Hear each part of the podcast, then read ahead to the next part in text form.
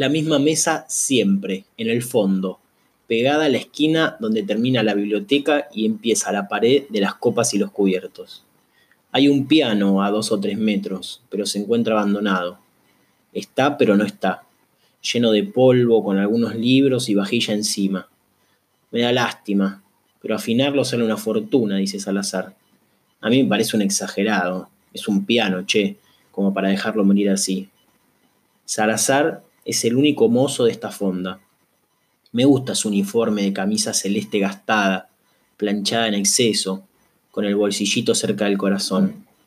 Tiene un formato rectangular casi ridículo, si no fuera porque acá las cosas funcionan como si la estética importara un bledo.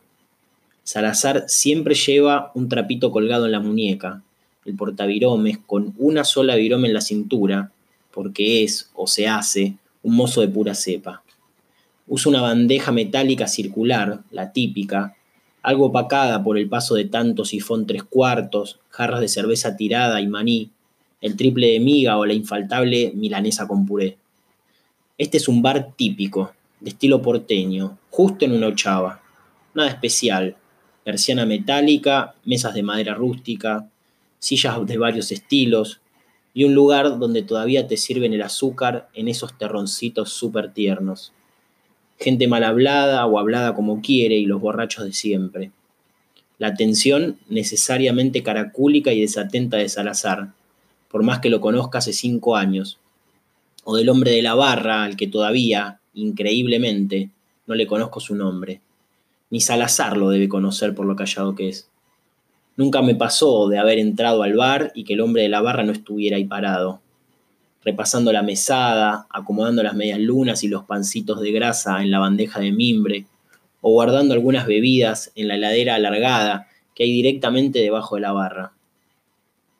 En esta cantina duermen unos cuantos tancos malformados y algunas milongas que supieron nacer y morir en una misma noche. Serenatas para un toco y me voy. Conversan los recuerdos del vino añejado con la suerte de muchos desgraciados que amaron desperdiciar sus últimos centavos en alcohol y volteretas lúdicas, que tiene una biblioteca hermosa y un piano, cuatro empleados y solo 38 asientos para invitados.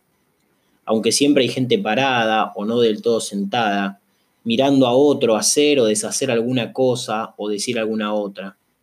Gente discutiendo por puro deporte, polemizando de forma exagerada, solo pasando el rato. Y aunque el piano está pero no se usa, le da un estilo solemne a este bar porteño que a mí no deja de parecerme entre trágico y nostálgico de no sé qué. Me gusta que tenga los techos altos y el reboque terminado sin ninguna preocupación. Los ladrillos a la vista, los aperitivos pegoteados, la caja registradora que hace chin y los cuadros mal centrados. El baño todavía con letrina, que me regaló más de una mala sorpresa, y el ruido de los autos, que van y vienen como si pasaran entre las mesas.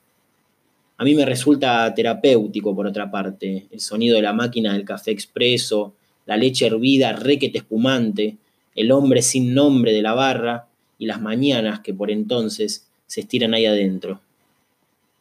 Este barcito no huele a nada, o más bien depende de la hora en la que uno se acerca a olfatear, pero no tiene un olor particular. Si vas a las 9 de la mañana seguramente sea café puro y espeso. Quizás se mezcle con algún viejo perfumado a los que la salida a la fonda por la mañana les resulta todo un acontecimiento.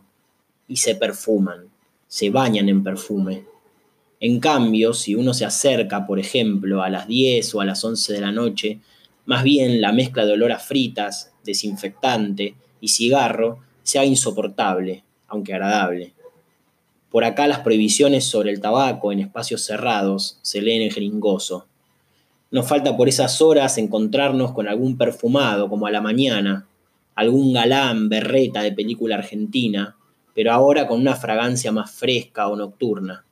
También tacheros, viejos reventados, mujeres pocas pero significativas para este suburbio, además de vendedores de curitas, medias, cirujas, obreros de la construcción o de los talleres aledaños, clientes vitalicios y personajes de lo más agrios, esquizofrénicos o simpáticos con la locura.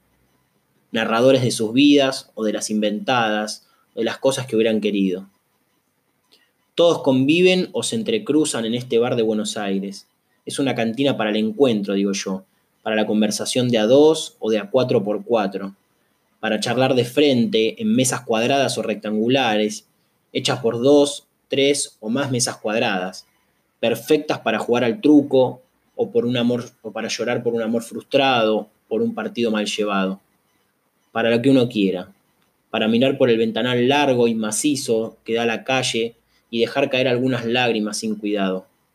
Es también un lugar de paso, un clásico, porque lo peculiar de esta cantina es su simpleza. Es un chico de mirada triste que pide al menos le cuenten una historia para dormir o para seguir, para soñar un ratito, aunque no esté hecha de la verdad más pura. Es una cantina de mis preferidas, que tiene un piano que no se usa y una biblioteca alta y completa. Un lugar que me hospeda sin preguntar por qué, ni preocuparse demasiado.